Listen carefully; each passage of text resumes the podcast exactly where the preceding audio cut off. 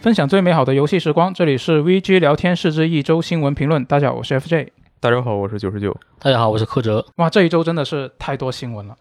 这一周呃，对，其实已经可以说是上周的最后了，是育碧。对，然后这个星期就有索尼，然后然后有世嘉，有这些那些对就的，是然后又开始去总 T 的 G 来 S 说。就是 TGS 的前夕吧，我我把那些都算算进 TGS 里面了。就是其实 TGS G 嘛，对，一个真的季节是真的是非常厉害。就疫情以来嘛，就很少有这么密集的一个信息了，感觉就是这这两年吧，一直都是。这一而个且星期的量可能比这两个月都要那什么。对，是的，而且这一次它是恢复了线下，就这个很难得。嗯就你你我回顾了一下，就是六月份的时候，一三一三季的时候有有什么？有星空的时机，然后有卧龙的亮相，然后其他的好像就没有特别那什么的，就我自己的印象凭印象啊。然后八月份克隆展啊，有这个《最后生还者》第一部，然后就好像又也没有什么特别大的。就这一次真的就非真的是内容很多，而且现在在我们录制节目的现在这个时间点，它也还没有结束。它我觉得应该算是只过了一半的量吧。对，现在是对九月十六日的下午，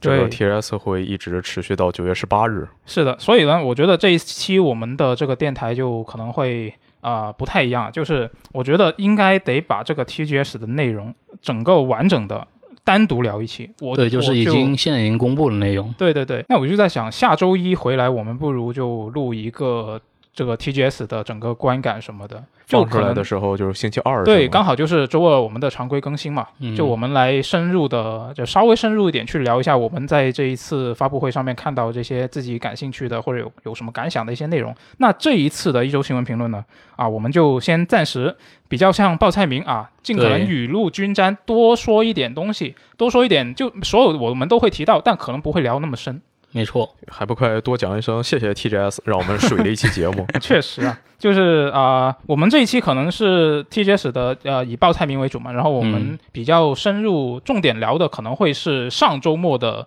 刺客信条》啊、啊这个育碧的前瞻会的那些相关内容。嗯对，可能会稍微深入分析一点。对对，呃内容真的很多，就现在就啊、废话不多说，我们马上开始啊。首先是这个任天堂的直面会，它是在呃九月十三号播出的，然后这个时间点呢，其实我也真的把它算进这个 TGS 里面了，它算是一个啊 T TGS 正式开始之前的一个第一个网站。对，这个大家不是都说什么时候 T G S，什么时候任天堂直面会就要来了吗？嗯，对呀、没错，这不就来了吗？那首先第一个最重磅的，当然就是这个《塞尔达传说》的啊、王国之泪》啊，其实它是这个《旷野之息》以前的我们一直叫它《旷野之息》续作，对，现在它是正式的正啊、定名了。那这个定名之后呢，它的发售日也有了，二零二三年五月十二号就正式发售了。然后呢，这一次其实它放播出来的这个片呢也不长啊，只有短短的一分半啊，然后就可以看到里面有一个纵深非常大的一个地图啊。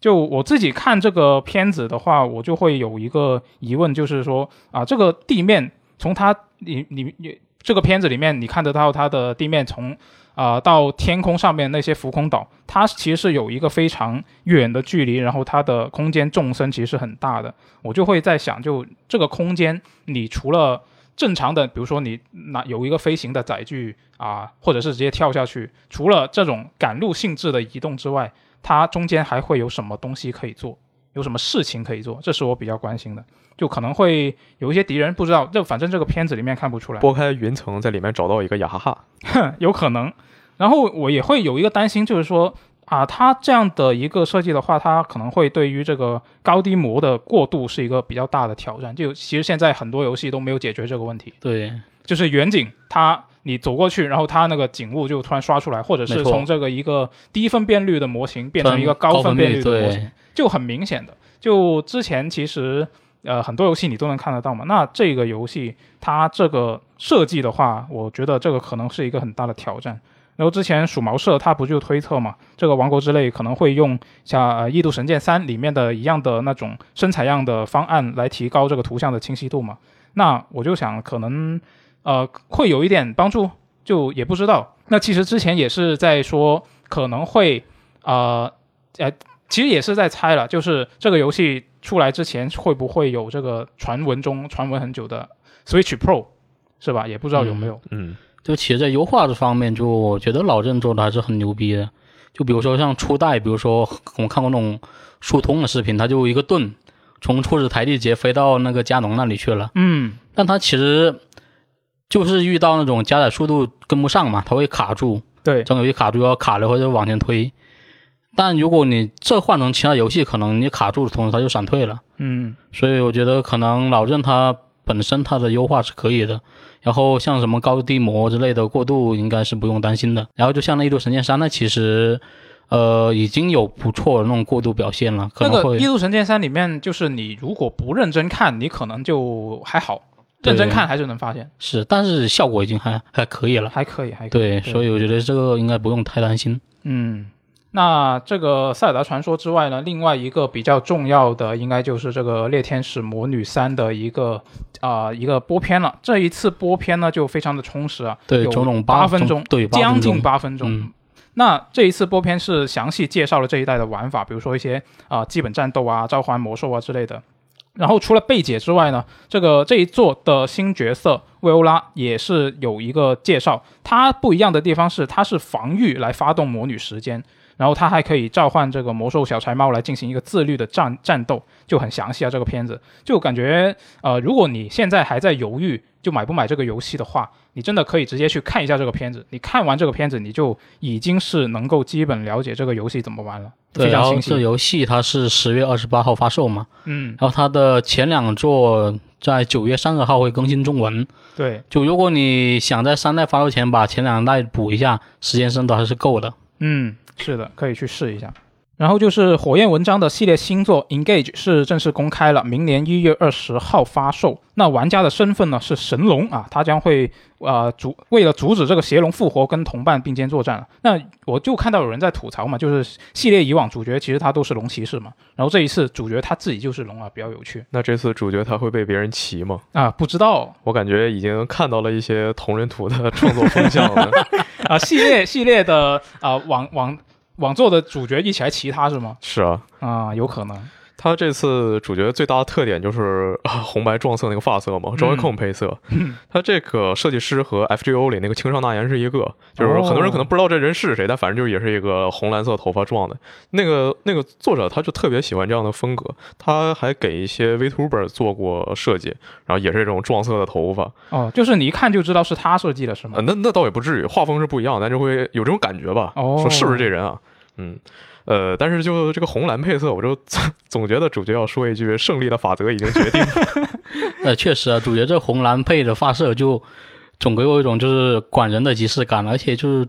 这是主角嘛，主角自己是龙，哎，如果你是龙那也好，是吧？ 嗯”。他这次的画面看起来比之前的《风花雪月》要更更二次元一些吧？哦，呃，可可能也是因为这个，会让这个主角显得更像一个管人。女主其实我看着还挺喜欢，但感觉男主有有点路人。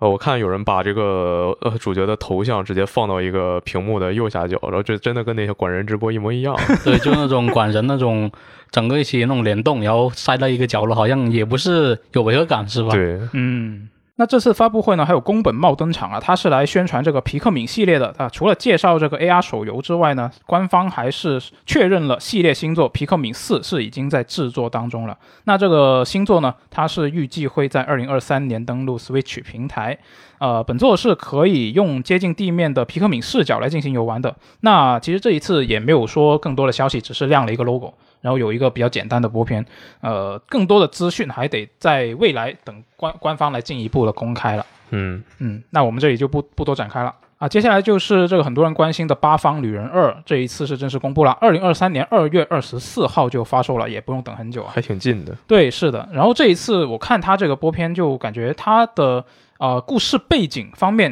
啊、呃感觉比前作更写实一点。就前作它其实是一个感觉像是中世纪，然后比较稍微有点魔幻的感觉，对，就剑与魔法那种感觉哦嘛。对对对，就那种感觉。但现在的时代，呃，那个故事背景那个时代，就感觉是比较接近近代了，就看起来像是啊、比如说呃，欧洲工业革命，或者是美国的西进运动，大概是呃十八十九世纪前后那段时间吧，那个跨度跟。前作有联系吗？呃，不知道他没说，但是看起来应该是没有吧。那感觉这个东西要做成新一个《最终幻想》了。没在中间也没有什么联系。但他他，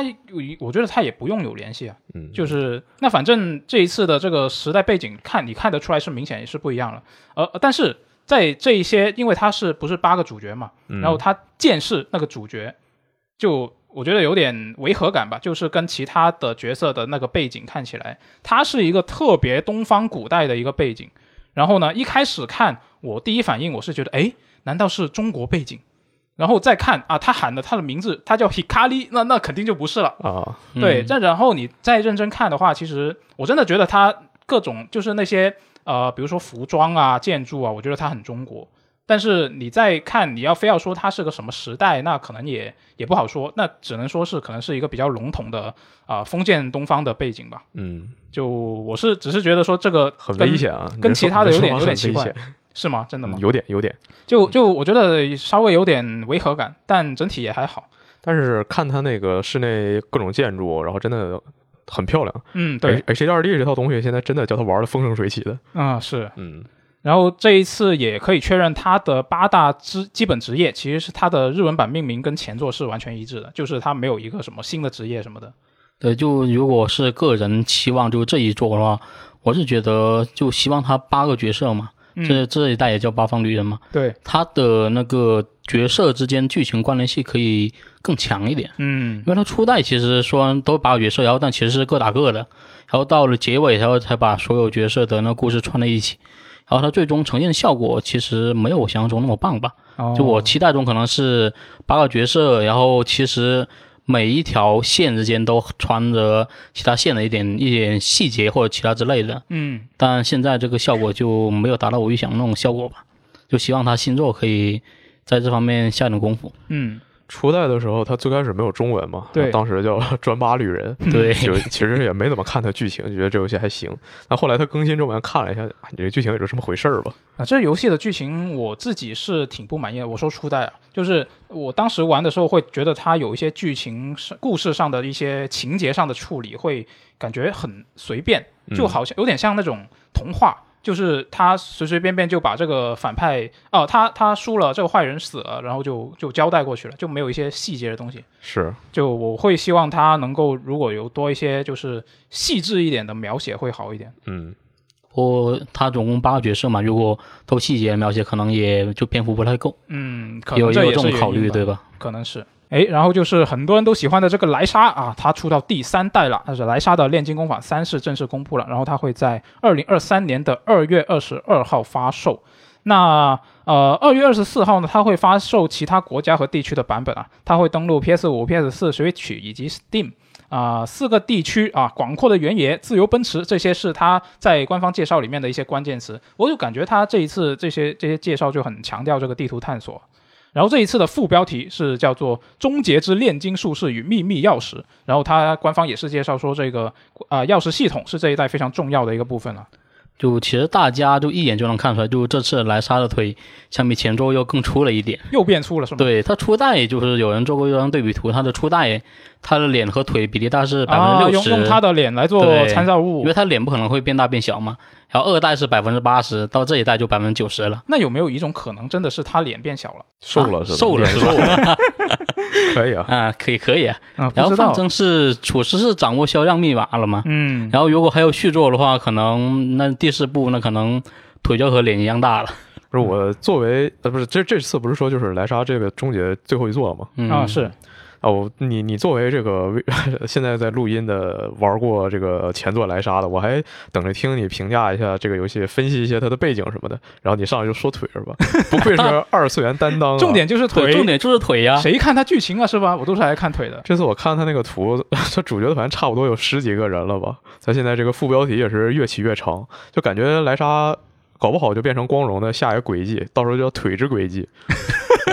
啊，他那个宣传图不是莱莎坐在那个，呃，反正就坐在一个地方，然后左，啊那边是小两岛个，上对，左边是山上山上，左边是两个他那个队友，友啊男对是男性队友，右边是一个女性队友嘛，在在然后拿着嗯望在远在镜张望，然后看一个，那个有人说，好像他两个小迷你小人在看巨大化的莱 莎，嗯，是那个图确实是看着有点像。呃主要它这个系列已经出到第三代了，它的加的内容已经太多了，然后系呃加进来的角色多，然后系统也比较多，那可能再出第四部的话，它系统会有点臃肿了。嗯，有可能。然后下一条消息就依然是光荣的游戏，《零月食之假面》高清版是已经公布了，会在哦二零二三年初期发售。啊，这个登录 PS 五、PS 四、Xbox Series、Xbox One、PC、NS 平台，然后其中 PS 四和 NS 版是会出实体的。哦，这一次的高清版当然是肯定要高清画面了，再就是追加了拍照模式和新的服装，这这些方面其实跟之前的巫女高清版是差不多的嘛。一样的配置是吧？，对，但是巫女她在高清了之后，其实还挺难受的，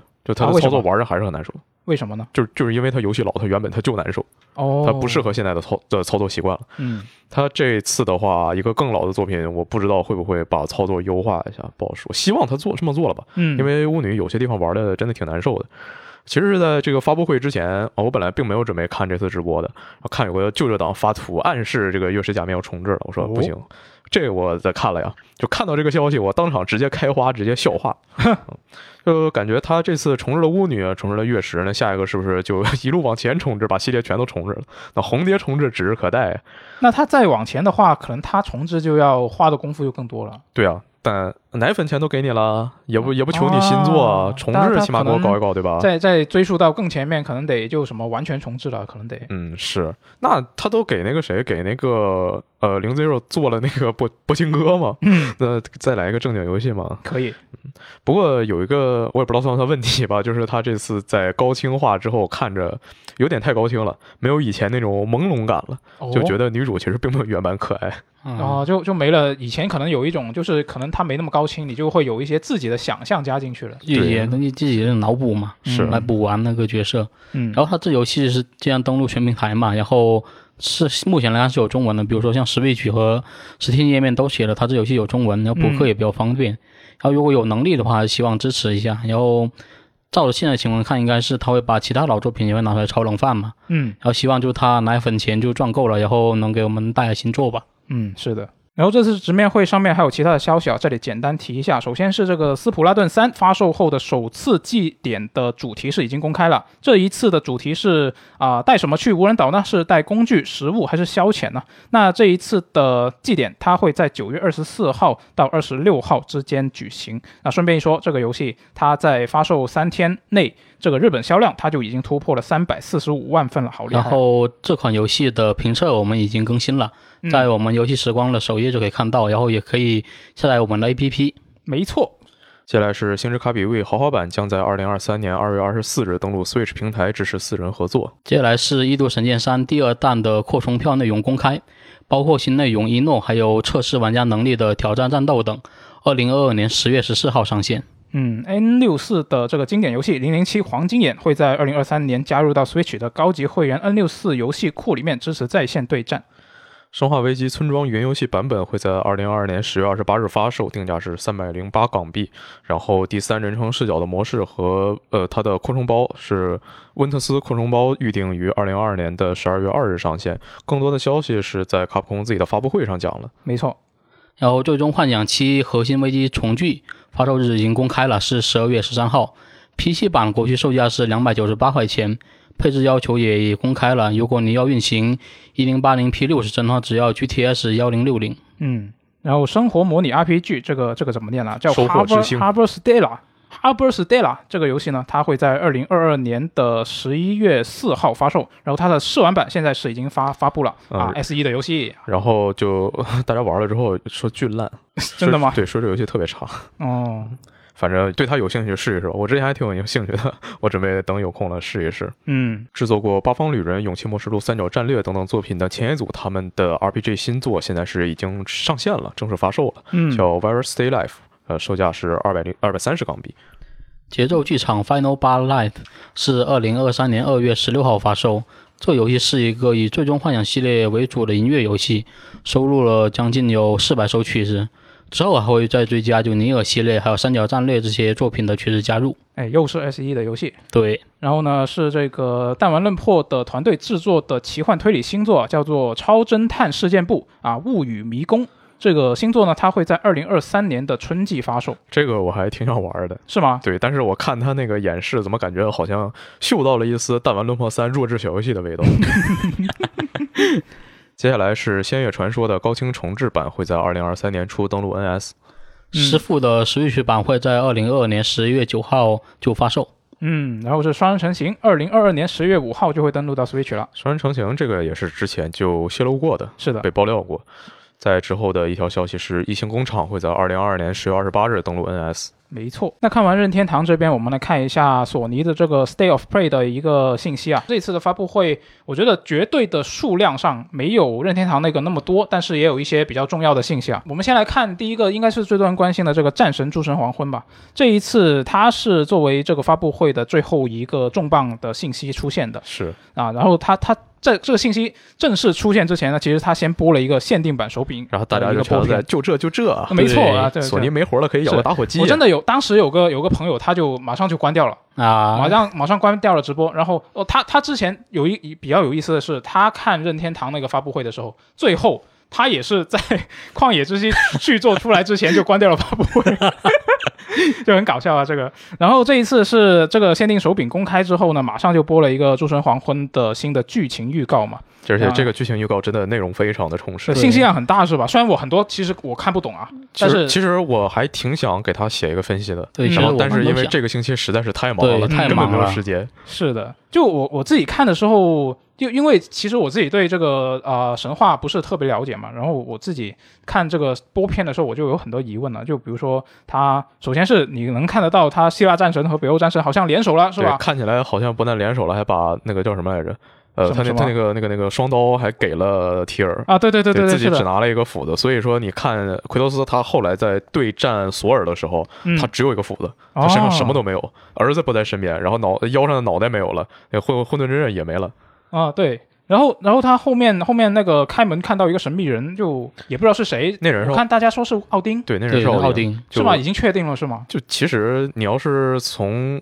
正经手段的话，是说啊没有确认的。那、你从哦不正经手段之前泄露过一张奥丁的图，哦，跟他是一样的。原来如此。然后这一次他这个片子里面，我还看到有两个长着翅翅膀的敌人，就嗯看着很像前作的女武神。但是你女武神，我记得是她不是总共就九个吗？然后不是都被我们干掉了吗？北欧神话十六个女武神，前作我们杀了九个，哦对啊，原来不止九个啊！对因为他是最后你杀的是女武神王嘛，就会啊有一个以为说我们都已经杀光了。啊，那没那倒不是，而且我是自己以前看过一些北欧神话的一些故事，我自己之前看的版本，他说的是九个。呃，版本很多，从这样九个的到十六个都有，呃，哦不对，从从六个到十六个都有吧，哦反正就差别很大。原来如而此且弗利亚作为真正的女武神之王，哦，她这个我怀疑这两个是只属于她的，到时候可能会就是跟她一起来搞奎托斯。嗯，然后就是从现在就是已经公布片段来看，就是他们这次就父子俩出门嘛，主要是儿子阿透尤斯的那个主意，嗯，应该是和上部就结局出现的就是那个壁画有关嘛，就奎爷死了，然后那个阿特尤斯在旁边哭，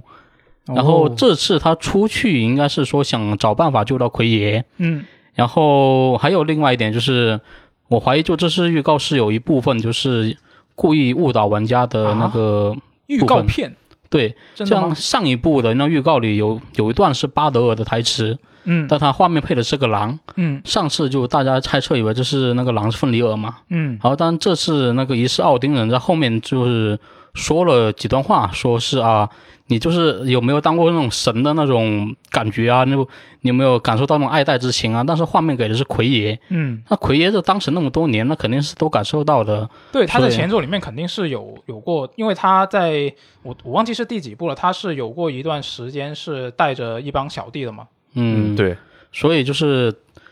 奥丁说的这段话，可能是对阿特尤斯说的，然后阿特尤斯通过某种途径联系上了奥丁，然后奥丁跟他说了什么什么什么，然后阿特尤斯就踏上了这个旅程。所以就是这一代儿子会起到，就是在剧情上起到就特别大的作用嘛。嗯这次能看出来儿子已经非常独立了。嗯，呃，据说是在这座里再也听不到奎爷说 boy 了，哦，man，呃对是吧？Bro，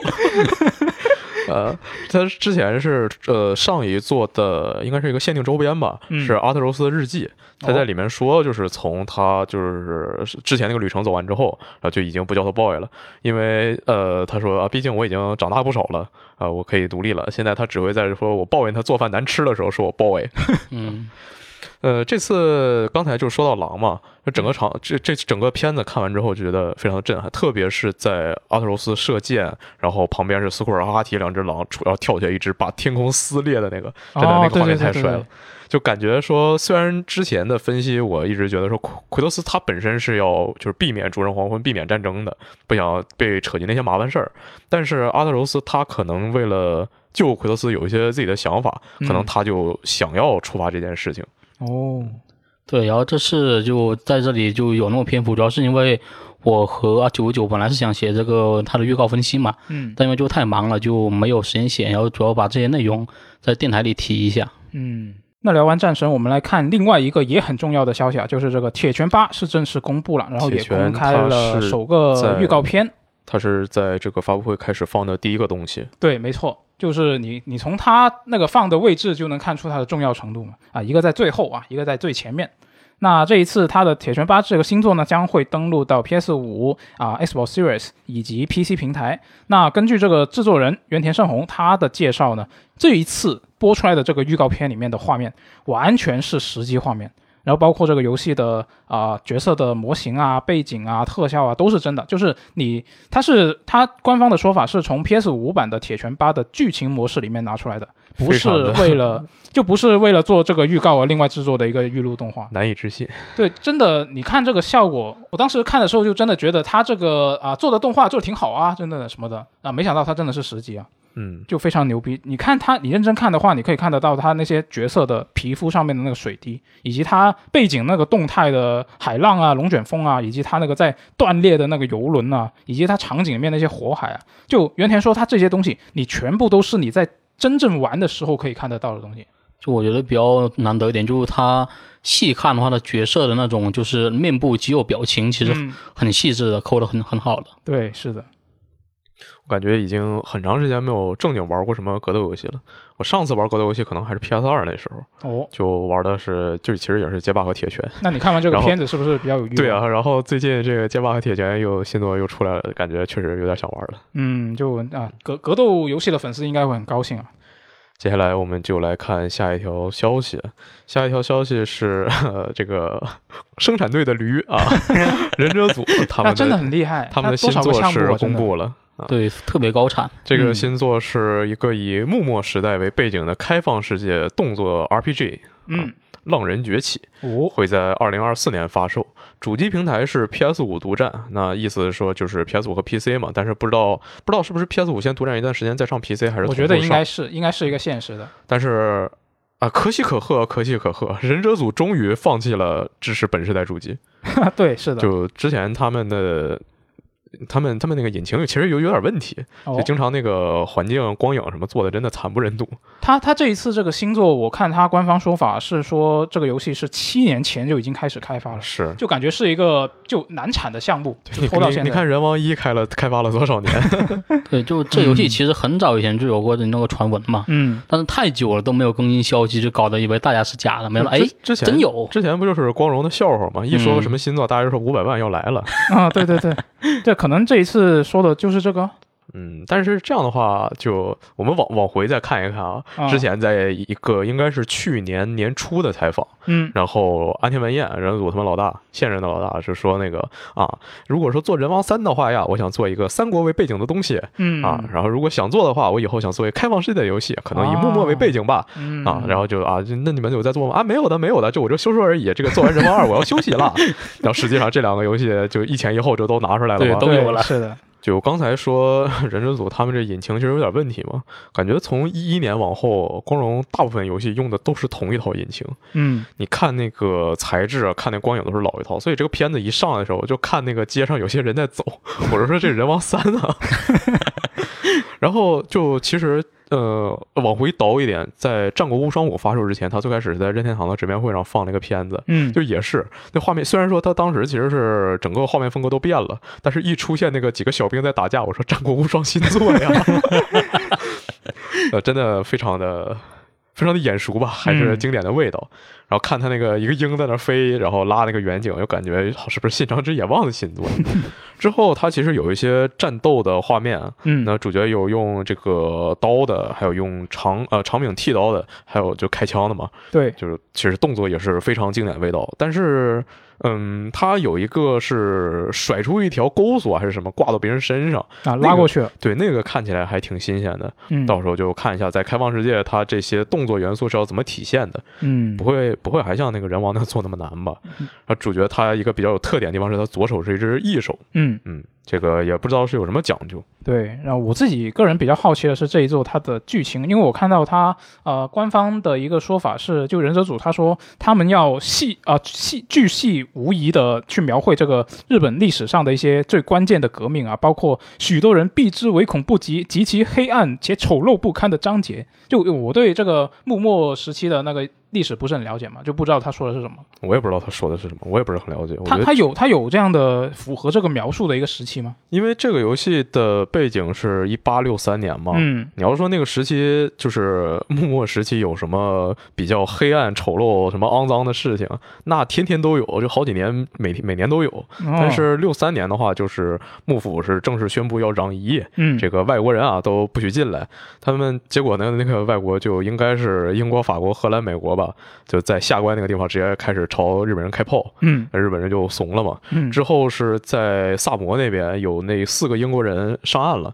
但是哦就不懂规矩，看着武士不是让路让到旁边嘛，嗯，就结果结果就被日本人给砍了。因为这个事哦，儿，英国那边又不不乐意了，然后萨摩和英国又打仗，其实是其实萨摩肯定是打输了嘛，嗯但是经过这个事儿之后，萨摩说：“哇，外国人太厉害了，我们不能攘夷，我们要跟他一起混，我们要把幕府干掉。”然后萨摩就从一个 攘夷派变成了一个倒幕派。哦，呃，之后英国那边是觉得说萨摩挺能打呀，那这个幕府好像不太行，要不我们就扶持一下萨摩这边吧。呃，最后你要说这个东西它是不是一个比较黑暗的事情，它可能也算吧。但其实呃，当时比较强的南部四个藩都是倒幕派的，嗯，就都是主张开国的。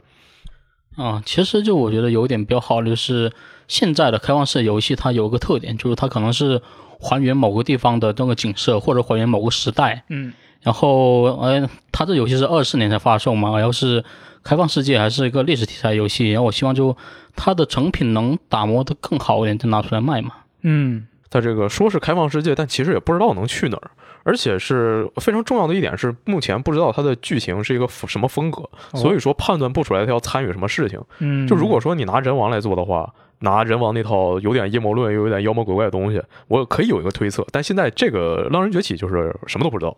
我估计的话，就应该还是跟着倒幕派混，然后去南部四个藩见那些什么高山金作啊、桂小五郎这些人，呃，然后再就是这个说到末时代，那肯定新选组你也得跟他们打一打嘛，对。那新说到新选组，那新选组干那些违法乱纪、刺杀的事儿、呃合法的违法乱纪的事儿，其实就也挺黑暗的吧。嗯同样是在索尼的发布会上，世嘉是公布了《如龙维新集》，嗯，呃，是会在二零二三年的二月二十二日发售。很近了，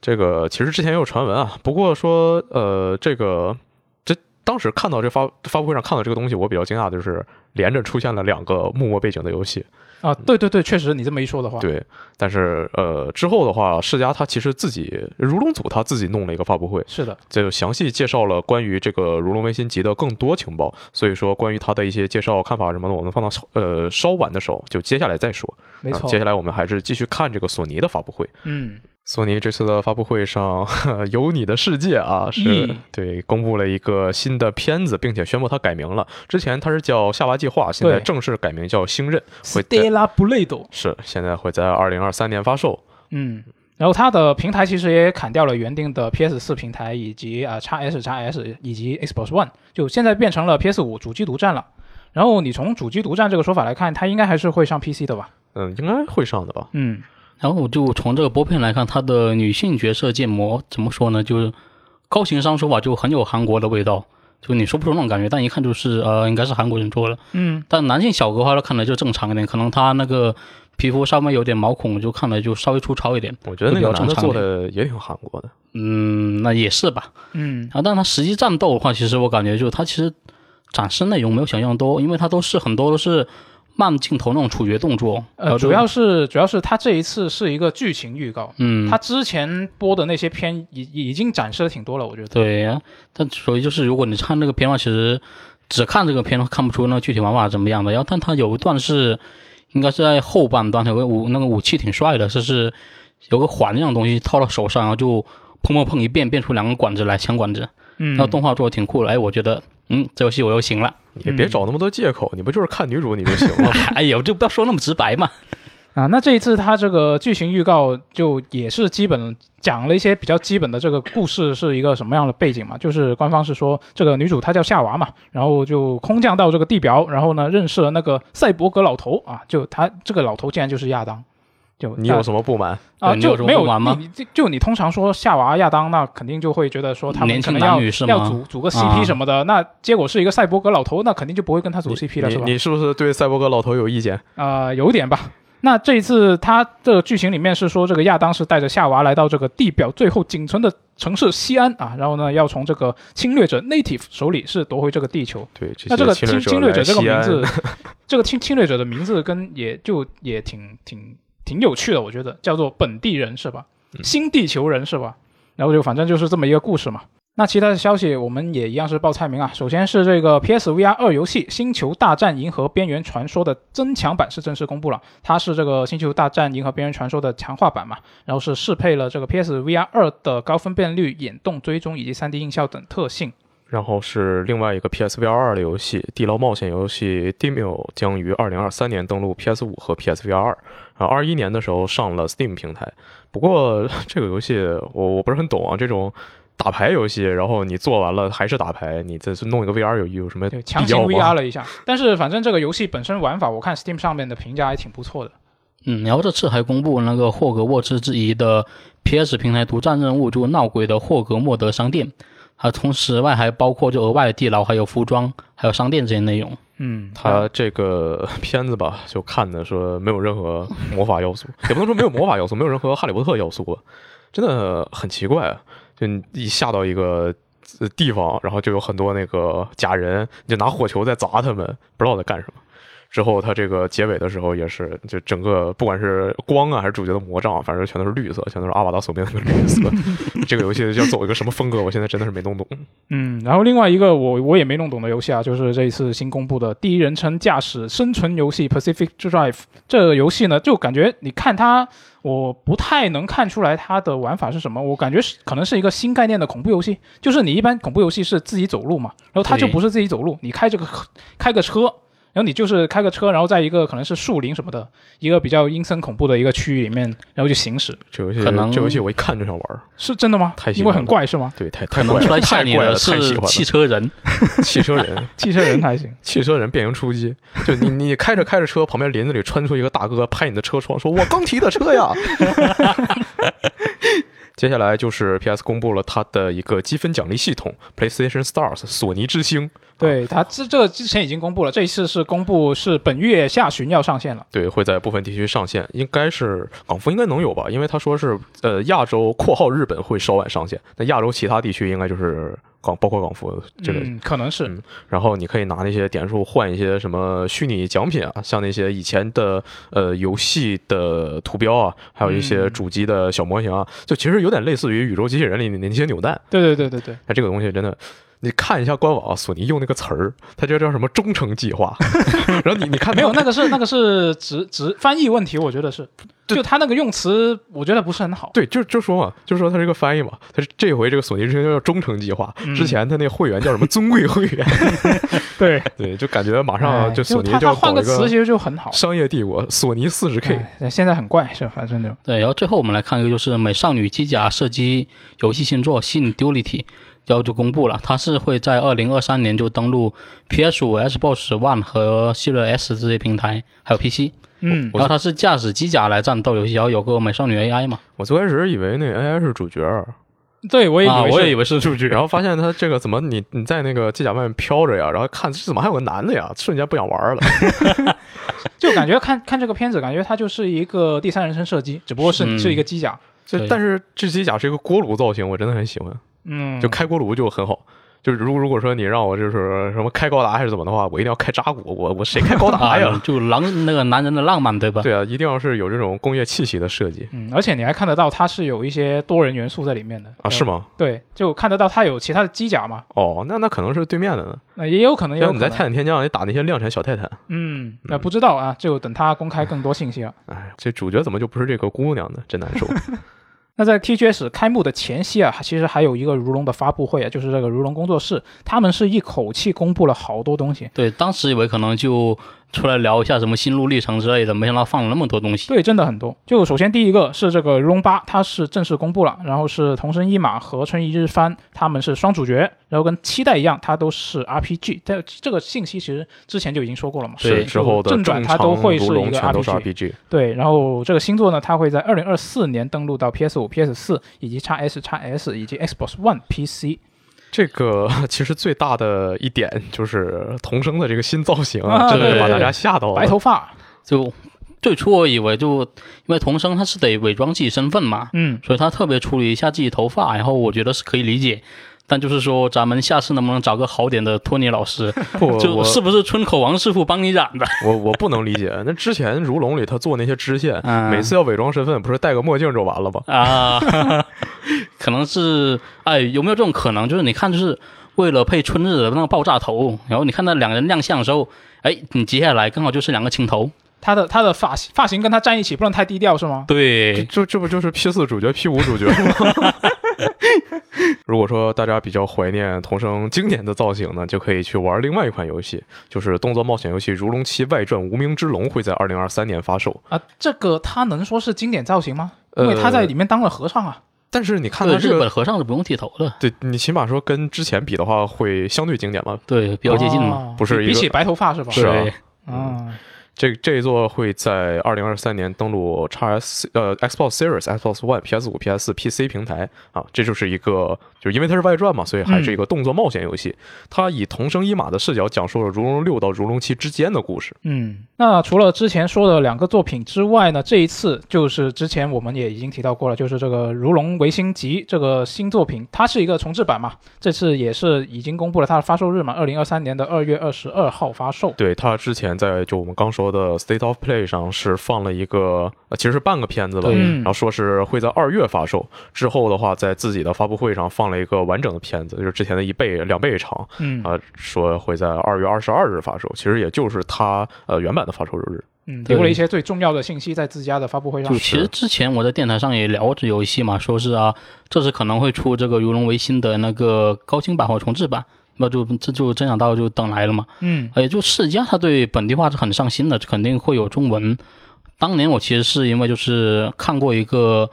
B 站 UP 主叫卡梅拉君的视频，他是一个恶搞视频，啊嗯，就很想玩这游戏，但是一是因为不懂日语，二是因为也没有主机，就错过这游戏了。嗯啊那这游哦戏这时候我就必玩了。它这次的这个《如龙维新集》是拿虚幻四做的，嗯其实他们是呃在考虑说未来的作品也全都要换引擎嘛，感觉这个龙引擎现在有点跟不上了。但实际上呢，我看了一下 TGS 现场的试玩儿，他们真的是这个《如龙维新集》啊，拿着虚幻四做出了龙引擎一样的效果， 我不知道他们在干什么，进个屋还得读盘。啊，我还记得当时应该是如龙六的时候，刚换了新的龙引擎吧。当时还说啊，现在这个进商店不要读盘了。我不，我也不知道现在怎么又做回去了。啊，那它这都不是做的跟龙引擎一样，那它这做的跟极引擎一样。可能会不会原因主要是因为它只是一个高清重置？嗯，不好说。那主要是它这次是呃，有些应该也不对啊，因为它有些角色都换了嘛。嗯，他拿一些零六七的角色，因为那个原版的《如龙维新》一四年的嘛，嗯这些游戏还没有。那这些呃新的角色替换了一些以前有的角色，换了模型，呃，对换，但是你这样的话配音也要换啊，而且哦是说你就不能让他做顶着这个人的脸做一些那个人会做的事情，哦，因为《如龙维新》他就是拿这些角色放到一个跟他们就是其实没有什么关系的嗯背故事背景里，嗯但是做的一些是符合他们性格的事情。那是不是其实以前原版的时候是没有这些束缚的，就没有说这个角色因为是那个角色，所以他不能干什么什么事情以前也有啊，啊？以前也有就你不能脱离这个东西太多。你虽然说就是有一个非常怎么说呢，非常大的区别吧，嗯就在《如龙》里那个那个那个。同人一马，我是不杀人的。虽然我朝他连开了十枪，但我没有杀人啊。但是这个荣文心他是可以杀人的嘛，乱杀。嗯，但反正就不知道怎么做吧，也不知道他这些剧情什么的会不会改。但是时机真的希望他改改。看那个演示，他就是，呃，像那个《如龙七》一样做的到处都是特效。但《如龙七》它的设定是春日一番幻想出的场景对，对所以对什么都幻能想是做到主。角嘛，但是我不知道为什么《如龙维新急》它这里面就在街上正常的打也会打出各种各样的虎逼特效，嗯，就希望他好好考虑考虑啊，改一改是。然后顺便一说啊，这一周的新闻还有就是这个《审判之眼》以及《审判之誓》都已经是在本周是登录到这个 Steam 平台了。然后另外一个信息就是说，如龙工作室其实它是在犹豫啊，要不要让这个如龙系列登录到这个 Switch 平台。他们就嗯说自己犹豫的理由是觉得这些做黑道的题材跟 Switch 合家欢的氛围不是很搭。对啊，嗯我们是黑帮，怎么可以上这种小朋友的平台？那对，那 那看来这个什么杜牧、生啊，化他危他机这都不是是小他的朋原友话，这不是他的对原话，对，我随便说 的。就感觉哈这个但是我觉得应该无所谓啊，这就看看他们自己愿不愿意呗。对是，就可能还是嗯，我觉得应该，我觉得玩家肯定是不会介意这个事情的，嗯，但毕是竟我都有自己选择嘛。对，就就看他自己怎么想了。可能说他们这种用真人演员脸会比上新平台比较麻烦。不知可能道是，版权问题，不知道，就是我觉得呃，有因为有人猜是机能问题嘛，嗯、就是你嗯如果就算是机能，那你像有些作品那样云你游可以戏进可不行可一以些啊？合理的优化，对吧？对啊，对啊，就也可以啊，就不知道啊、呃那这个具体真的是什么原因，可能就只有他们才知不道好了。说。之前不还说那个春呃那个叫什么来着？呃，木村拓哉肯定不上 PC 嘛？对对对，对现现在也现在上不也了上现了？在又上了。对啊，嗯就后我看有人猜是什么又谈妥了，就跟就钱给够就好了，是吧？ 嗯，这也有可能啊，这不不知道。而且之前那个呃原因，就是说他为什么不上那个原因，其实也只是一个娱乐杂志他自己的一个报道，然后也是没有也没有另外一个信源来证实这个事情。嗯嗯，就只是一个，你可以说它只是一个传闻吧，就不知道。啊，那聊完前面三个发布会，终于我们可以进入到正式的 TGS 的环节了。嗯是没错，对，首先第一个比较重要的，就当然就是这个微软的 TGS 发布会了。就它这一次发布会其实也没有什么特别重磅的消息，就主要是没有第一方星座的消息。但是呢，也有很多喜讯，就是如果你是一个 XGP 的用户，那你就看了这个，你就知道哦，又又有很多新游戏可以马上入库，马上就可以玩了。他第一方的消息就没有办法放到这种展会上嘛，嗯因为他最近一个第一方游戏的消息是光环那边又有大佬离职了。啊、那反正这一次它的发布会也是有一些比较重要的东西啊。啊、首先第一个就是，当然也就是这个《卧龙》的播片了、就有制作人出来讲了一些之前就讲过的东西。嗯，然后对？呢，有一些新的游戏画面展示啊、这个比较重要啊，比如说这个猎人的界面啊。但是更重要的内容应该是留在九月十六号傍晚的这个《光荣特库摩》自家的发布会。我们在录电台的时候，这个还没播，对，但我们电台放出来的时候，肯定大家已经看可以看到了。对，没错所以说有些东西就直接说了吧。嗯，就当时其实这个发布会我是没有看的，当时比较忙，当时在写卧龙的试玩评测。哦，你已经提前玩到了。没错对，，然后当时 FJ 问我说：“这个片儿里有没有新画面？有有没有新东西？”嗯然，后我说：“有啊，有些新画面。”然后他又问我说：“这个呃，那采访呢？”我说：“什么什么采访？哪有采访？”啊，他说：“就制作人说什么。”我对说啊：“主要是制作人说的都废话，就是说什么我我们这个游戏很酷，然后有非常多的动作，非常厉害的什么技能啊，大家玩吧，就这意思。”就是场面化，对吧？嗯，对，这个应该是九月十六日晚上七点吧，光荣直播结束。然后其实呃，在这之前六点多吧，他就其实会宣布说，呃，卧龙要出一个试玩版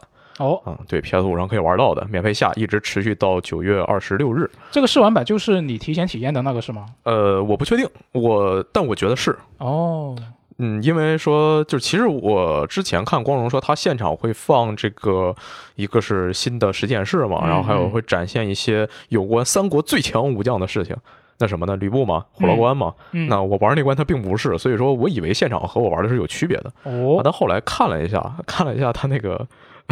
就是好像现场玩的跟我当时玩的是一个东西，那估计就是了，估计就是这一个版本给大家试玩了。嗯呃，这次的话，详细怎么怎么样，大家可以去我们网站看试玩评测。然后我们在哔哩哔哩的账号上也会传一段双人的联机合作战斗录像。哦，还有双人可以玩呢，这对次，这这次最多是可以三个人一起联机，这个跟之前人王是一样的。然后诶在哎那在此之上，你还可以叫 NPC 一起，那到时候它试玩版是不是也可以联机啊？可以联机啊。哦，对，我们那就太在棒试玩了版里联机嘛。嗯哦，到时候大很家棒有兴趣可以试一试。是我估计到时候其他媒体就算传试玩，应该也是传的是单人打吧。嗯，就其其实是我只能找出这么一段双人的视频比较完整、比较顺畅。反正就到时候大家看一看，有兴趣的就玩一玩。是我感觉这次试玩版其实难度啊，AI 有些地方做的并不是特别好。是吗那？希望说之后的就其他版本陆续调嘛，不着急哦，毕竟还有几个月吧。对，是的。那这次发布会还有一些其他信息啊，首先是这个《守望先锋归来》是公布了一个新英雄物子啊 k i r i k o 是他是一个忍者，对，这个带着狐狸、穿着日式风格衣服的这么一个角色，没其错实。之前看了看了他那个泄露的角色剧情预告片，嗯当时就觉得说， 为什么暴雪的 CG 他现在做的跟那个皮克斯动画 一样，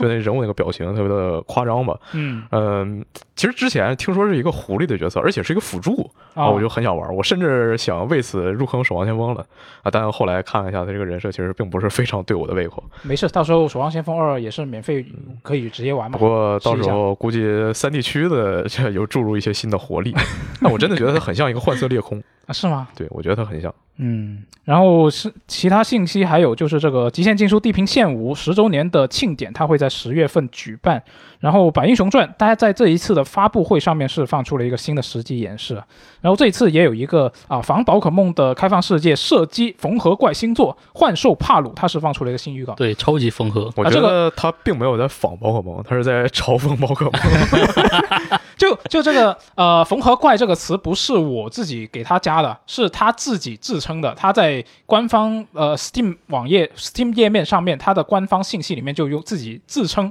用了这个词，是，就他就自称自己说自己是缝合怪啊。那这个我自己看他这一次的这个播片，我还挺有兴趣的，就想看一下他具体是怎么玩。看到缝的怎么样，对吧？嗯，然后就你之前是不是玩过他那个什么吗？不是玩过那《创世理想乡》吗？啊、对，但是我觉得应该不一样吧。我对觉得你可以应该不一样。在之前已经感受到他的缝合水准了。哦，也你这么说也有道理。然后另外一个消息就是《永劫无间》，它是公开了一些新情报。呃，另外一个消息就是之前其实也提到过，就是这个卡普空的打恐龙多人星座《缘起原始席变》，它是在啊、微软的 TGS 发布会上面也是播了一个片。我看卡普空自己好像还挺喜欢这个游戏的。对，就我感觉我虚实万象呢，啊，这、反正我我感觉他对这个游戏挺重视的，宣传方面是是吧？然后剩下就是一大堆游戏加入这个 XGP 的消息了。首先第一个比较重要的，当然就是这个《死亡循环》啊，九月二十号啊嗯哈哈终于是脱没离想到到吧脱离这个 PS 的独占，然后呢是加入到这个 Xbox 这边了。嗯然后当时在那个直播里面，那个阿肯的总监 那他说了一对 对，说了一个很搞笑的话， 没他想说 到吧？没想到吧？啊，他说，呃啊，我们终于可以宣布这个消息了。我们保守这个秘密还挺艰难的， 就有有点阴阳怪气啊，就嗯所以幽灵线什么时候 登陆叉 box 呢？啊，不知道啊。然后另外一个消息就是，这个《刺客信条：奥德赛》是从即日起就已经加入到这个 XGP 的游戏库了。这个其实也是一个完全不让人意外的消息，嗯因为之前就挨个儿进嘛，对刺客信条比较新的一之前也有过爆料，之后是《苍蝇末世录》交叉组对战和《罪恶装备奋战》会在二零二三年春季加入 XGP， 然后《恶之国》的高清版会当日就会加入那个 XGP 库，《恶之国二》呢会在二零二三年加入。嗯，然后是弹丸论破 V 三，它也是当天就加入到这个 XGP 游戏库了。啊这个也是前两座单轮坡都进去了，那它就只是早晚的问题。嗯，嗯就并不是进不进让人觉得意外的事，大家可以感受一下，一起放飞小高。嗯 然后是《戴森球计划》十月十三日加入 PC Game Pass，对，然非常后不错的一个国产游戏。战场复合区也是当天就会加入 XGP。据说这个游戏看有人试了之后说特别好玩，嗯，呃到时候就试一对下，感觉像是我们可以试一下，对，周这个周末就可北欧女以。神的真正续作，嗯，对，然后其实你整场发布会看起来就是，它其实有一半的内容会是在讲就某某游戏它进了 XGP 嘛，嗯，就看起来就是微软其实希望就是用 XGP 服务就来敲开这日本市场的大门，就改善 Xbox 在日本那边的表现吧。然后特别是像《恶之国》和《弹丸论破 V 三》这种，就是这两个都是当天就能玩到的。你这个发布会你看的时候，开场他不是斯宾塞出来说了一句日语，啊然后对就跟就大家打招呼 嘛，就开始没错说了一段话。他当时其实还强调一个信息，就是说啊，我们有这个 x SS，它很廉价，大家很轻易就可以体验到很丰富的内容，这样的。对，就这也是一个他的一个策略吧。斯宾塞日语说怎么样？我没看，啊，他就其实就打招呼有说了一句，对他有不是点全程。稍微有点蹩哦脚，我觉 得。哦我看群里有人说斯宾塞说日语绷不住了，我还没怎么样了呢。嗯然后在同样是在这个星期啊，E A 和光荣的 Omega Force 是宣布正在合作开发一款狩猎游戏。对，怎么感觉这话我们上星期没没有说过吗？呃，我不记得了，有说过吗？我但但反正反正这一次，我觉得，呃，我本来预期是他会不会在就是不，他光荣特库摩不是有一个自己的发布会嘛？是我在嗯想他会不会在发布会上面啊、呃进行一些更详细的信息公开，但是他后面又补了一句话，就说他详情会在九月底正式公开。对，那今天万一会不会万一有有一丢丢他呢？可以稍微说一点，但是不是很正式，是吧？嗯，今天就发官博发一句“真猎人”逗号玩横杠横杠， 大家就知道这是什么游戏了。啊，呃也不知道啊，那就再看一下。那对其实而，且这个东西，嗯，他俩合作完全想不出来他合作一个什么方向。对哦而且还是狩猎游戏，难道是一个 Apex 宇宙的恶灵、二次元啊哦恶灵和二次元电妹一起狩猎利维坦吗？这么刺激 呢？那听起来挺酷啊，就不知道啊，今晚咱看们一就下，到时候再今晚看。看一下。但是说到光荣呢，那就顺便说一下，他这次应该是二十年以来啊第一次没有无双的 TGS，哦，往前数十年啊。二零二一年是《三国无双八帝国》嗯二零年是《塞尔达灾厄启示录》，二九年《海贼无双四》，一八年《大蛇三》，呃无呃大蛇无双大蛇三，呃一七年是《三国无双八》，一六年《无双全明星》，一五年是《亚尔斯兰战记》和《三国无双 VR》，一四年是《海贼无双三》，一三年是《高达无双》，一二年哇是哦《三国无双六帝国》。就我真的希望他能像一零年那样突然就公布了《三国无双六》， 但是现在也看明显是不太可能了。嗯，三国无双现在很尴尬啊，自己的产品做的都不怎么地。但是联动了天天就给人都都还行是吧？对，但是帮联别人做就做嗯的很联很联厉害动那些无双，啊可可能是因为它联动那些 IP 我都不是特别有兴趣吧，所以其实我都没玩，我就只玩了他自己的两个无双。嗯，反正昨天呃，今天这个光荣等到晚上再看吧啊，毕竟还有个卧龙呢，也算是也算是重磅吧。对嗯，但这说回昨天啊，昨天是还有一个万代南梦宫的发布会，对，是的。就万代南梦宫，它是一个《海贼王时光旅师》的一个专场，但错但是呢，当时它是没什么重要信息了。啊、我觉得最重要的一个信息就是它公开了它这一款作品的收藏版的一些内容，就有一个有一个呃，算是模型吧，就是路飞以及这一个作品里面的原创角色站在一起的一个模型。就这个是比较重要的信息了。然后它其他的大部分时间，它虽然有一个四十五分钟的长度，但是大部分时间就是你在知道聊天。啊、在聊天日日本聊日本发布会那种对风格，就是在聊。然后他其实介绍这个游戏的时候，他也是非常基础，跟上一次什么时候来着？啊、科隆展，对对对，嗯跟科隆展的时候是一样的。他是从头说起，他说我们这个游戏的概念是什么啊？ 然后呢？啊，对，心我路们历这程个是是什么改啊编自这个对对尾田对荣一郎的是这个作品，然后呢，啊，他得从这个《海贼王》是什么，他开始说起，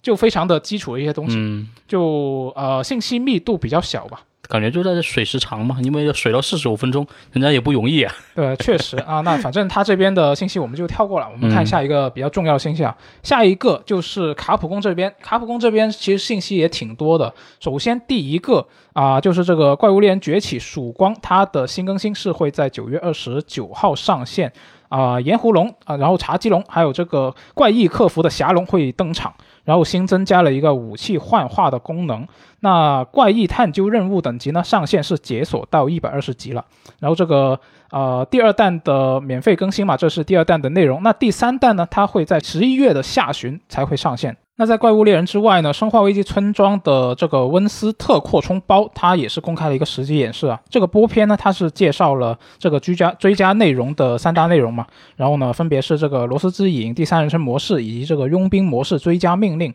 那官方是在这个播片里面着重介绍了罗斯之影的内容，包括罗斯他的力量究竟在这个啊、这个内容里面是可以干什么，以及他会遇到什么敌人，其实都有提到了。他展示了那个白色的怪物，嗯然后说是是因为在梦境里，所以什么你被碰到一下就会死啊。展示是呃被抓住，然后像 就是被吸出了灵魂。对，他说什么西西面人嘛，嗯啊西面鬼，对，之前说看那个白色的形象，我觉得特别像《上上危机四》里那怪叫什么来着？就是呃会不断的复活，你必须要把他身上这几个点的金属虫打爆，拿制成像才能打爆，然后才能死，不然他就会一直复活。我觉得特别像那个东西，我以为他会给《生化四》素材复用，哦但实际上这么一看好像又不像。嗯又不是，嗯。但是就这次生化八，它还展现了一下第三人称模式嘛，嗯，这个还我还我我还挺期待的。你是比较喜欢第三第三人称吗？比起第一人称，对啊，那你会重新玩一遍吗？就用有了这个第三人称之后，嗯呃，看情况吧，看有没有时间吧，嗯，就反正兴趣肯定是有，兴趣肯定是有的。再就是就写以为他这次会放生化四的东西嘛，但实际上他并没放，嗯，他就放了一下生化八的东西。对，嗯生化四这一次的信息主要是它的重置版是追加了一个 PS 四的登录平台，对，就做着做着发现，哎，我们能上 PS 啊， 那就上吧。突然发现可还行。是，对，反正上了，再有大家有条件的又可以试一下。然后刚刚我们也多次提到过了，这个卡普空的打恐龙多人新作《原始奇变》，它真的是，我觉得它这次宣传真是很上心，已经见过多少次了。它现在反正它专场发布会里面又有，它是有一个最新的宣传片。然后呢，它这一次呃，官方是介绍了游戏里面敌我双方的角色，以及一些呃那种动力装甲，以及一些任务的要素。就目前看来，就这个游戏真的跟圣歌是有点像的，包括但这是个我机甲的有一定位啊个什么非的。常不爽的一点，什么呢？这个游戏的机甲太塑料了，呃，是这个质感没有那种金属对感，它没有圣哥那种厚重感。而且它也不像圣歌那种，就是你一看它飞起来就觉得哇好兴奋的那种感觉，是，就它还是缺了一点味道吧。嗯但是整体的那个，嗯，怎么说呢？整体的那个模式、那个样子是有点像。是，呃，那我觉得不同之处可能在于这个游戏它是显然是更强调对抗的，因为毕竟它是一个 PVPE 游戏，就对它还是有一定的对抗成分在里面的，不是一个纯的 PVE 游戏嘛。但是我真的我不知道为什么卡普空怎么这么喜欢这个游戏啊！真的给他好多资源在疯狂的宣传。对他真的很重视，可能他觉得他是不是看了圣歌之后，觉得说啊，我们也能做好，他没做好的东西我们能做好。 那那 E A 没做好的东西可不少，要不你挨个都给他做了。那那只是他看好这个模式吧，可能就是，嗯是吧？他可能看好这个风格的东西。我真的什么时候把你那个虚实万象拿出来啊？我真的啊对很想啊知道那是一个什么游戏。对啊，我也很想知道不，会不做了吧？不会是不会是呃第二个深 坑吧？不至于吧？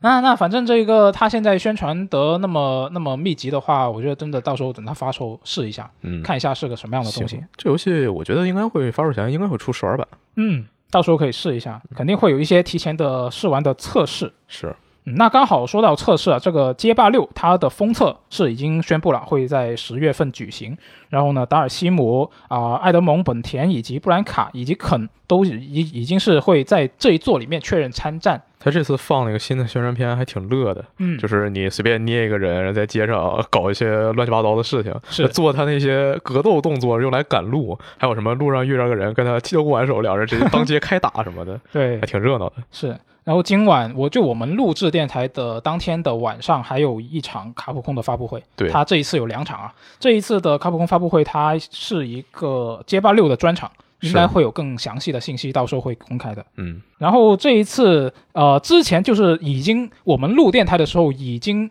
播出的卡普空发布会，就是第一场的卡普空发布会呢，还有一个信息就是这个洛克人 Yes 一合集，它的新情报是正在开发这个联网功能。接下来我们就来看一下育碧前瞻会上面公布的内容，其实主要就是《刺客信条》，没错，不过这这个育碧前瞻会是上周末的消息对了，真的感觉已经非常遥远了，仿佛就不是那什么。主要是这一周的信息量实在太对大，了。内容太多了，对，就我们还是来看一下吧，我觉得还是比较重要的，起码对我可个人比较关心。都可以是聊一聊。它这上面除了《刺客信条》，还有《马里奥风兔》的新作啊，《碧海黑帆》，还有那个叫什么来着，《全球封锁》的新作，嗯啊，反正就有这些东西，大家有兴趣的可以看一看。那最重磅的就肯定还是《刺客信条》嘛，没错，它这次是公布了一个呃新作《刺客信条：幻境》的就手段 CG 预告吧。没错，这游戏会在二零二三年发售，登陆全平台。嗯依然会登录本世代主机，支持免费升级的。其实我们在网站上写了一篇就文章啊，嗯分析说这个《刺客信条：幻境》从 CG 里面到底能看出什么东西？就呃，大家去搜《刺客信条：幻境分析》就能找到这篇文章。嗯，其实就有非常非常多的对老 C 了，就是从初代到启示录对这四部作品的致敬。然后除此之外，就其实它 CG 有一幕还是甚至是对波斯王子的致敬，哦，就真的很厉害。但是波斯王子哪儿去了已经不知道了。哎，这次你如果预购的话，还买豪华版的话，会给一套波斯王子的衣服。嗯，除此之外，我们从这个宣传片里能看到有一些不管是跑酷啊、暗杀的一些新的系统、新的花样吧，比如说这个环境破坏来阻碍敌人的追击。据说这一次会格外强化跑酷要素，然后说巴西姆是整个系列里跑得最快的刺客，我不知道他这一方面是要怎么来呈现，但可能是敌人也会追得更紧、更凶吧，然后来呃是说追逐战是很重要的一部分嘛。呃，除此之外就， 这次的鹰眼是做回了以前的样子，哦，但是呃主主角就直还接是能标记出来。就对，主角还是有个鹰，然后拿那个无人机啊，在天上看就能标记敌人位置。他那个鹰叫恩奇都，就是苏美尔神话里的一个角色嘛，一个英雄。嗯，嗯，然后阿巴西姆他自己，他曾经是一个盗贼，所以他有个技能盗贼视野是啊，这这就感觉像起源和奥德赛里那个小鹰眼，按一下扫描周围标记一些可拾取的东西。哦，其实比较重点的一些剧情推测啊呀、什么的，我在那个文章都有说了。我这说个当时我没提的，嗯，就是是在呃 CG 中间，巴西姆和导师罗山打架的这一段，嗯，我们看室内打架，然后被推出窗户的是巴西姆。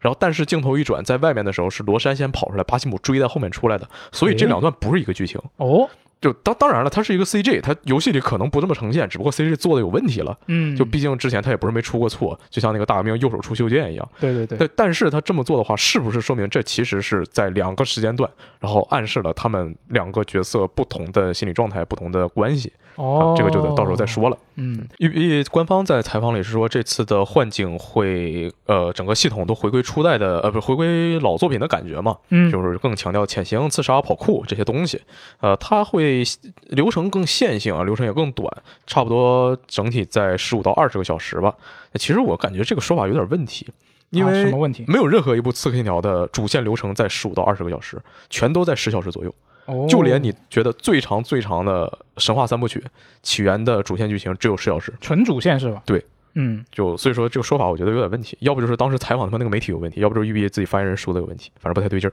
嗯，除了这个《刺客信条：幻境》的话，就是还公布了三部其他的作品 嘛。这次有一个非常尴尬的东西啊，就是他们公布了一个《刺客信条》代号 J 的代号玉，啊嗯，代号 玉璧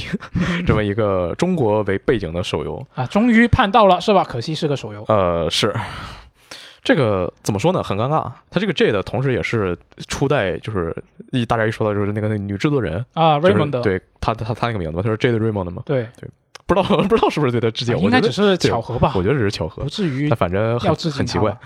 这个。嗯、因为它是个手游，所以它现在这个嗯评论很尴尬，育碧的舆论也是一个爆炸的状态。尴尬的一点就是它是一个手游，而且它是一个腾讯做的手游，嗯我们在很早之前，就是在去年的时候，会看到腾讯发了一张图，当时说天美在招人做一个三 A 对级别手游，当时上面放的是非常《刺客信条》风格的图片，对，他还就说还有一张图是原创的，呃，对。但那人啊，这反正就重点是有一张他叠了哎那个兄弟会里艾奥的图，嗯，当时大家就说啊，天美你脸都不要了，你在这做这个东西，然后搞这些乱七八糟的。我发现，唉这是真的，就很难受吧？呃，大很多人很难受吧，因为这个东西吧，它是以秦朝为背景，但是你除了这个长城，你能看出来秦朝，它建筑是不是呢？我不是很懂，我不说。但是它这个环境，它这个植物，它这树啊，真的是一眼奥德赛。嗯，然后主角这个形象也也并没有觉得它特别的中国吧，对，真是的，的是很神秘。嗯，其实最让人难受的两点，一个是在公布了中国的手游之后，马上公布了一个日本的正作，这个在某种意义上，大家会觉得说有点像我跟邻居家的关系可能不是特别好，我们有时候会吵架什么的。嗯，然后，但是突然有一天来了一个人，他说啊，你们不要吵了，我给你们钱，呃每人都给。然后他给了我二百，给了邻居五百。嗯，就你说，嗯，这个东西是不是给你钱了呢？那给了，那给的，但这事儿就是就让人很难受。啊，这个比喻可能不是很恰当，但是我懂你意思。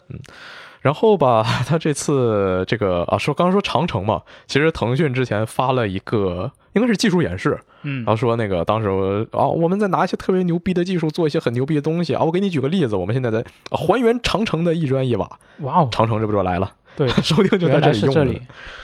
嗯，我看了一些外国的评论，他们会就说啊，这个中国是最全世界最大的手游市场，那做一个手游没有任何问题啊。嗯而且这个东西还是给你们自己做的，你们不是总说什么《刺客信条》之前那个编年史做的，呃，什么不写实啊，不不贴合历史啊，那给你们自己做，你们还不愿意？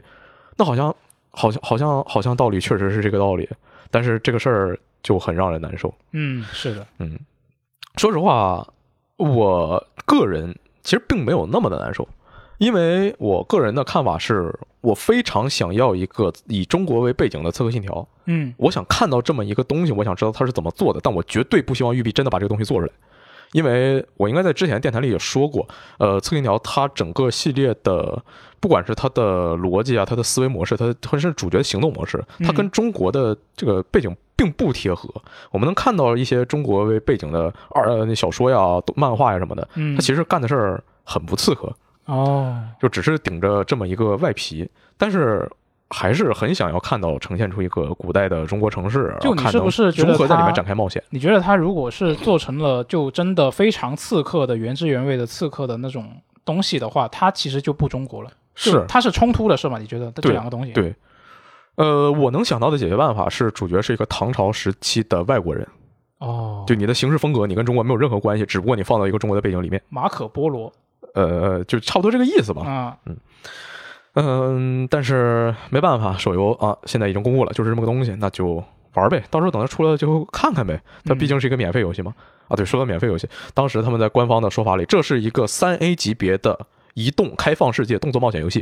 嗯后来在第二次宣传的时候就改了，变成这是一个免费的手机游戏。哦，我不知道他在干什么，很神秘。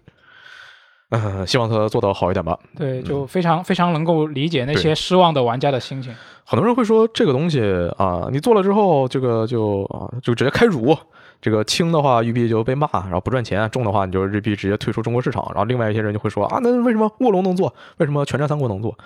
这个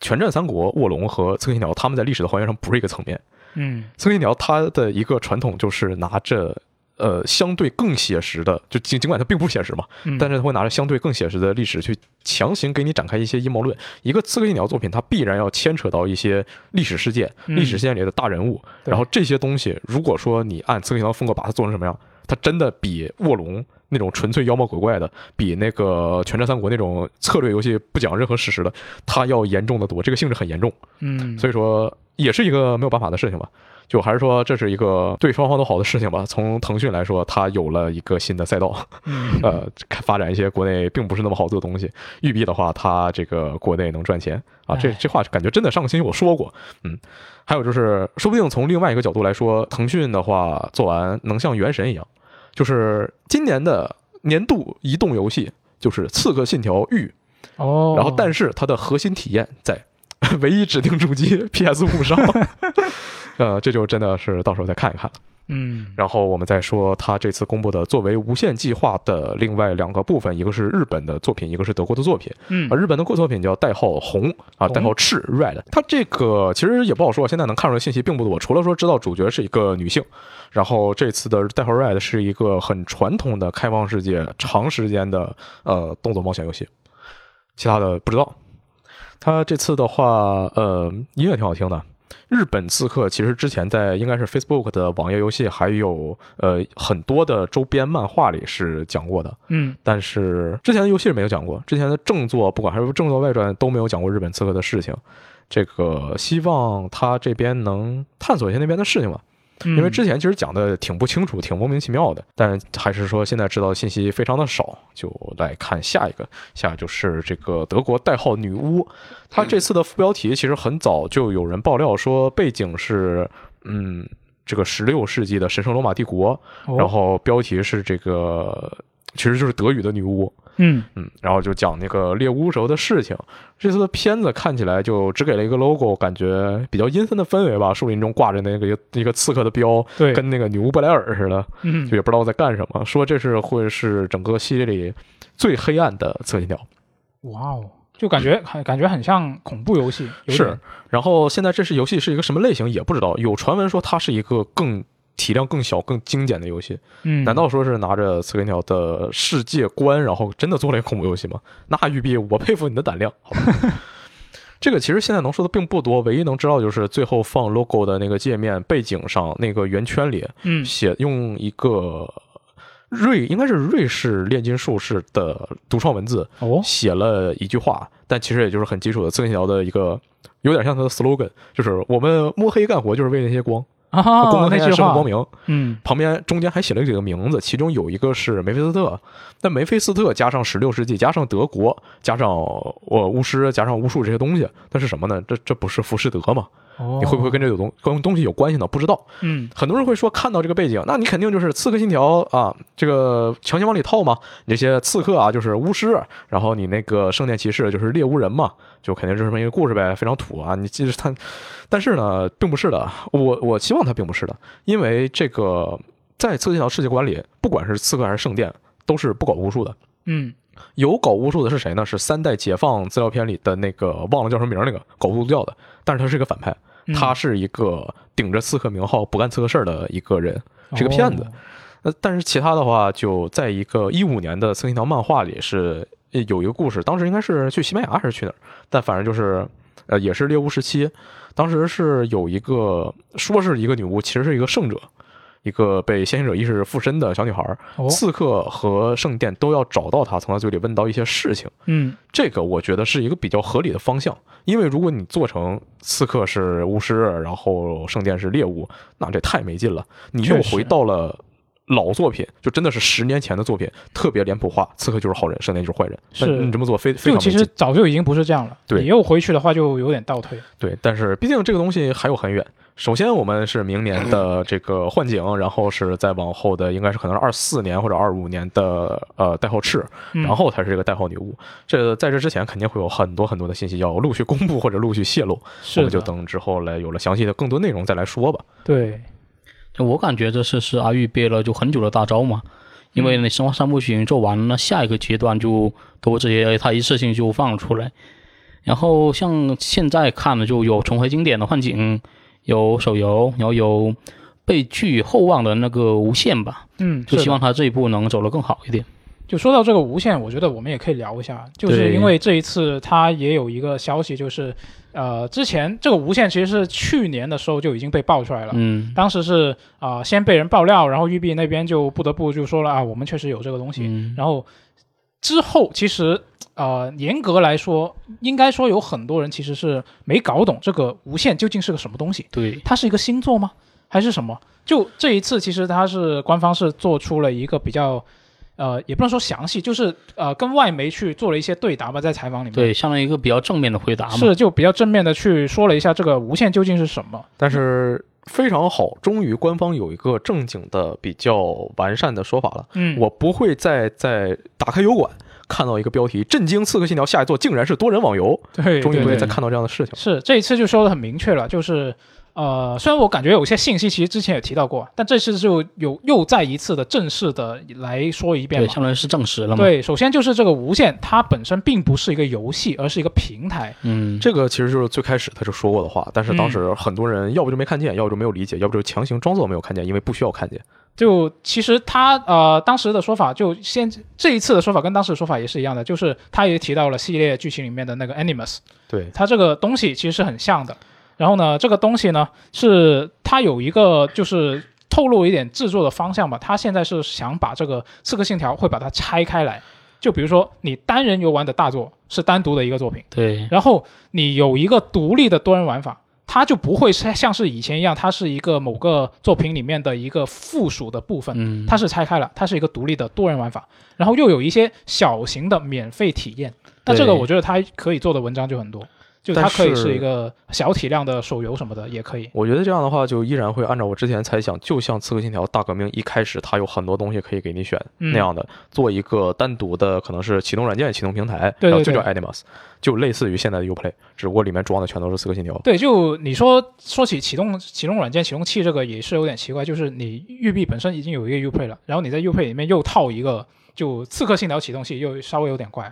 那啊可能那它不太不套在里面的，可能它放在外面的。嗯呃但不知反道正我最好奇的是，你把这些东西拆了，嗯，单人游玩大作、独立游戏多人玩法，你怎么收钱啊？你怎么算钱啊？分开卖啊，对，就是嗯按你规这模个来算是嘛这个价，那个是那另外一个价，它就嗯按不同的作品来不同收费喽。它对不可呃，那按之前的做法不可能的。你把为什那么多人拆出来，你卖我多少？卖我十美元吗？呃，这得看他对他这个东西定位怎么样了。对，如果是我一定要就拉更多人，要我来卖氪金道具，那肯定就免 费了。它也可以是免费啊，对对啊，它是可以看它是什么商业模式嘛，就这个我看他怎么做。我真的觉得这样做的话，并不是一个特别好的方法。我因为对它因为玉玉会膨胀，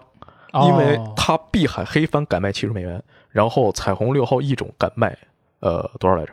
半价游戏，反正就也很贵。嗯就那那两个游戏，就是居然敢出来卖，那它《刺客信条》如果它拆开的话，它会强行一个游戏挣两份钱。那我觉得，如果它的定价真的是比较过分的话，市场会教育它的。我那就狠狠的教育他，对，这这这真的是，就我觉得，首先你说《碧海黑帆》这个，你觉得它不值七十美元，那它很快就发售了。我们到时候看一下，行就应该，如果大家多数人像你这么想的话，那肯定它的销量就不会好，是吧？对，然后它可你能看会易调容整的一下易方容向啊表嘛。现就不好，嗯易容现在也不更新了。对，就所以我觉得这个会有市场调节的，我我嗯不会帮他担心。我比较担心的是他这一次采访里面提到的一个重点，我个人觉得是重点，就是他说《无限》会成为这个系列剧情现代部分的全新专用载体，而且。这个现代剧情会跟古代剧情是分离的，就不像以前一样，一个作品里面就啊、开头你控制一个现代的一个角色，然后对躺进机器里面，然后就回到过去，然后你在过去啊，在就古代的时候发现一些什么线索，然后回又回来，对，就已不是这样的，就完全拆开了。我觉得其实按你说那已经相当于没有了。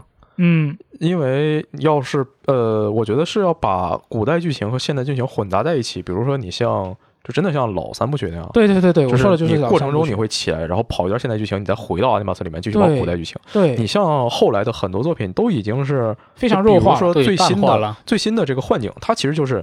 说呃，在游戏里不会包含正经的现代剧情。嗯你一开始躺进去，躺进去之前跟人聊一聊，播个片，然后你出来之后播个片，没了。你那详嗯细的现代剧情，明明你英灵殿在现代剧情上推进了那么大的一步，对嗯然后但是幻境不准备做。那当然了，说回到幻境的话，它就是最早传闻它是英灵殿 DLC，那它就当然了，很正常，它可能不涉及那么多现代剧情。但嗯是你现在无限里把它拆开了，我不知道它要怎么做。对真的很神秘。主要是我觉得，如果它拆开了，就我个人觉得，如果它拆开是指。把它变成就是现代剧情，变成一些比较周边性质的、补充性质的资料，或者说是做成一些别的媒介，比如说我做个给你做个动画片，啊，给你做个或者是呃真人的短视频也可以之类的。就如果它做成这种东西，而不是一个可玩的游戏的话，那我觉得《刺客信条》这个 IP 对我来说，它的魅力是非常大的一个削弱。是啊嗯就我其实我认真想了一下，就《刺客信条》吸引我，并不是因为我可以操控一个古代人在古代进行冒险，而是我可以操控一个现代人魂穿到古代进行冒险。就穿越这种爽快感是 吧？也不是说爽快感吧，就是它外面有一层科幻的皮，嗯，就是它会是你在古代找到一些什么伊甸科技的一些位置啊，然后你再对回到现代，就像刚刚阿九说的老刺客三三部曲里面，你是进去了，然后再出来做点事情，然后再进去再出来，然后嗯你是、其实是两边是两条线，对，你是在分同时别推推进进。的。然后你是有一种，就期间你会伴随着一种我所属的那所属的那个秘密组织跟另外一个秘密组织在对抗，然后这些东西合起来，它我觉得它对我来说才是《刺客信条》它的一个独特的魅力。就如果你单独把它那个古代的部分拎出来，那我觉得你随便一个冒险游戏可能都跟它是一个性质的东西，对我就感觉它就没没有有区别对对吧没有一个独特的东西了，嗯，这这个是它特有的。而但且现在没了刺客信条现在这么多年了，出了这么多东西，有非常非常多的刺客信条，它呃作为外传可以只有古代没有现代，但是从来没有过任何一个刺客信条只有现代没有古代。嗯，是的，所以我也很怀疑，就是我之前想过，他说拆开之后，我曾经想过，他有没有可能去做一些，就比如说我这一座它是啊、呃纯古代的一个故事，嗯然后另外一座它是一个纯现代的故我事。觉得这个东西它根本就没有办法拆啊，嗯因为你要是说刺客信条，呃，我们可以把它分成三个部分，嗯一个是远古的医术故事，嗯一个是古代故事，一个是现代故事，对这三个东西是混在一起的，尤其是医术故事和古代故事，然后对医术故事和现代故事，它是嗯这么两两混合的这个关系。对，嗯，你在一个就是刺客信条，你如果说你要把它剔除现代元素，那你就一定要把它剔除医术医术元素，因为这两个东西联系和现代剧情、古代剧情的联系是同样紧密的。嗯，那你要怎么做呢？你把它对剔除了，你现在也剔除了，医术也剔除了，那你真的就只是一个呃中世纪城镇模拟器，你在里对面搞啊些，事情。对啊，就真的是就我感觉就是在三部曲，就戴斯蒙死了以后嘛，就育碧其实尝试过很多种方式，就来讲现代剧情。嗯，但现在就如果他要推这个无限的平台，感觉就是他兜兜转转又回到了大革命的这种这一套。嗯哎呃，也像现代就比如说他主主要的作品吧，像戴斯蒙就是莱拉，然后是现代的巴辛姆，然后现在又转回玩家自己，他希望就是玩家是现代剧情的主角，就这就得看那编剧要怎么圆了。而且就是它现代剧情有的地方其实吃书也比较严重，育碧这一边。嗯，他呃有一个口号吧，叫“历史是你的游乐场”。对他现在无限放大了游乐场的属性，对，不管是在新的三作里 RPG 化，还是说就本身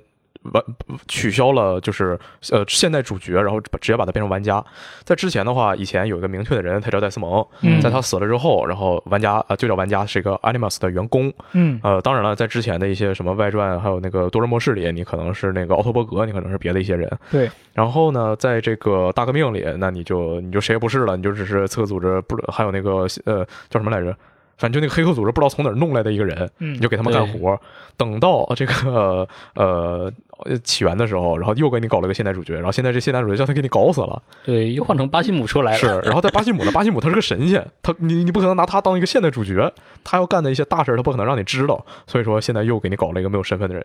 嗯，就很纠结。对唯一的好处是，如果说真的像他在采访里说的，把无线做成了一个专门的现代剧情平台，那我是不是可以在这个无线里面花钱看到漫画呢？看到育碧你那哦些我就、觉得一定可以。对啊，我在这个平台上买你的电子漫画，买你的电子小说，买你的电子有声书，嗯，你不要再给我搞那些什么啊、呃只在欧洲发售，只在日本发售。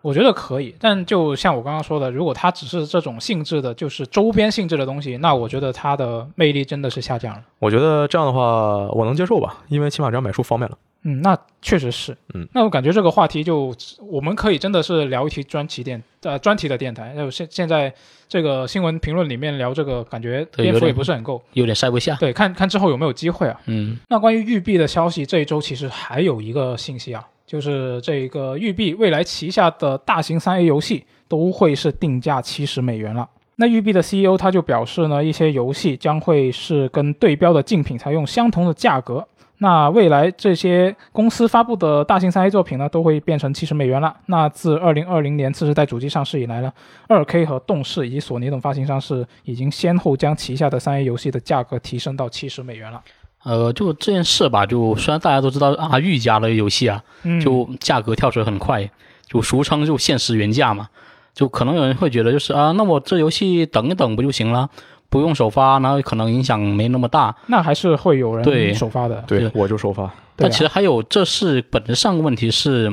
又一个大厂说他宣布加入七十美刀的这个俱乐部，嗯然后当然这不是育碧独一家，就是说他加入问题是说他说啊他不能提价这种东西，而是说是